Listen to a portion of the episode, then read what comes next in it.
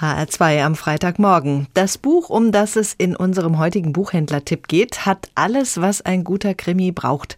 Das findet jedenfalls Jörg Robert von der Brencher Buchhandlung Wilhelmshöhe in Kassel. Hallo, Herr Robert. Hallo, ich grüße Sie.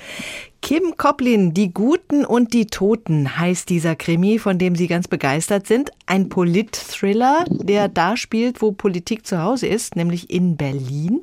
Worum geht es? Na, es geht zunächst mal um einen äh, Ort, an dem Politik gemacht wird, auf den man nämlich gar nicht kommt. Das ist nämlich ein Parkhaus in Charlottenburg, was eigentlich der Hauptplatz dieses, äh, dieses Krimis ist.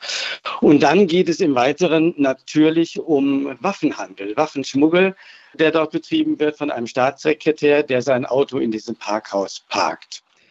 Und in diesem Parkhaus treffen wir dann auch die Hauptprotagonisten des Krimis. Das ist nämlich zum einen Saad, ein junger Mann, der vorgibt, syrischer Flüchtling zu sein und mit seiner vierjährigen Tochter unter dem Radar in Berlin lebt und genau in diesem Parkhaus, von dem ich gerade erzählt habe, ähm, als Parkwächter arbeitet.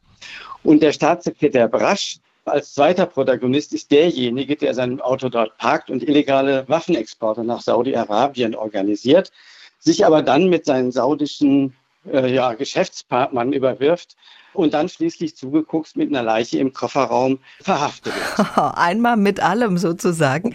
Was hat Sie so mitgerissen an diesem Krimi? die Leichtigkeit, mit der der Roman erzählt wird und die Fähigkeit von Kim Coplin mit also wirklich wenigen Strichen Figuren zu zeichnen, die man direkt vor Augen hat. Und der Krimi ist einfach unheimlich schnell erzählt, komplex, eine gute Handlung, rasantes Tempo. Ich bin wirklich überrascht, so ein Krimi aus der Feder eines deutschen Autors oder einer Autorin zu lesen. Apropos Autorin, Kim Koplin, das ist ja ein Pseudonym. Was können Sie uns über diese Autorin sagen? Ja, wir wissen ja nicht, ob es eine Autorin ist, denn es ist ein Pseudonym und Kim ist gut gewählt, weil es könnte ja auch ein männlicher Name sein.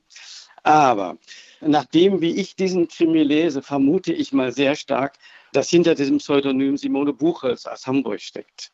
Das ist diejenige, die auch bei Surkamp äh, Bücher veröffentlicht, auch tolle Krimis veröffentlicht hat, die in äh, Hamburg in St. Pauli spielt mit Chastity Riley, einer Staatsanwältin, die dort ermittelt. Und die schreibt meiner Ansicht nach oder ist die einzige deutsche Autorin, die so tolle, äh, ja, flotte äh, Krimis schreibt, auch mit der ganzen Handlung. Krimis, die sich, und das ist das Besondere bei diesem auch, die sich eben auch nicht immer ernst nehmen in dem, wie sie schreiben. Das heißt, es ist auch durchaus Humor drin. Man muss auch mal schmunzeln beim Lesen? Ja, es ist alles drin. Ich habe es ja gesagt, es ist eine, eine, spannende Handlung. Es ist der äh, Polit-Thriller drin, auch mit realem Hintergrund. Es ist sehr viel, also Humor auch drin. Wir haben eine romantische Liebesgeschichte. Wir haben Saat mit seiner Tochter Laila, was auch ganz, ganz toll beschrieben wird, dieses vierjährige Kind.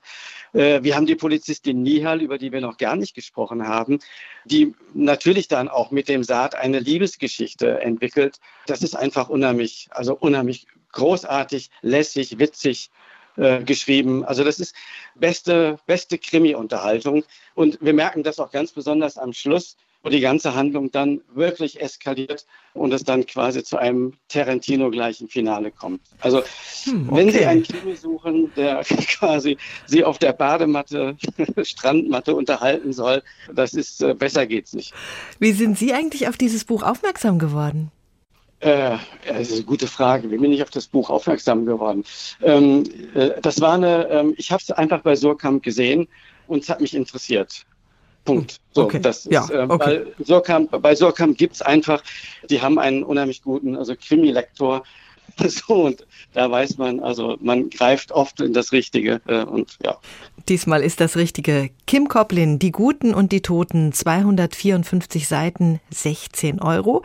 Das Buch hat uns Buchhändler Jörg Robert vorgestellt. Eine passende Urlaubslektüre für diesen Sommer. Herr Robert, ganz herzlichen Dank.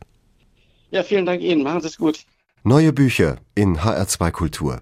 Weitere Rezensionen auf hr2.de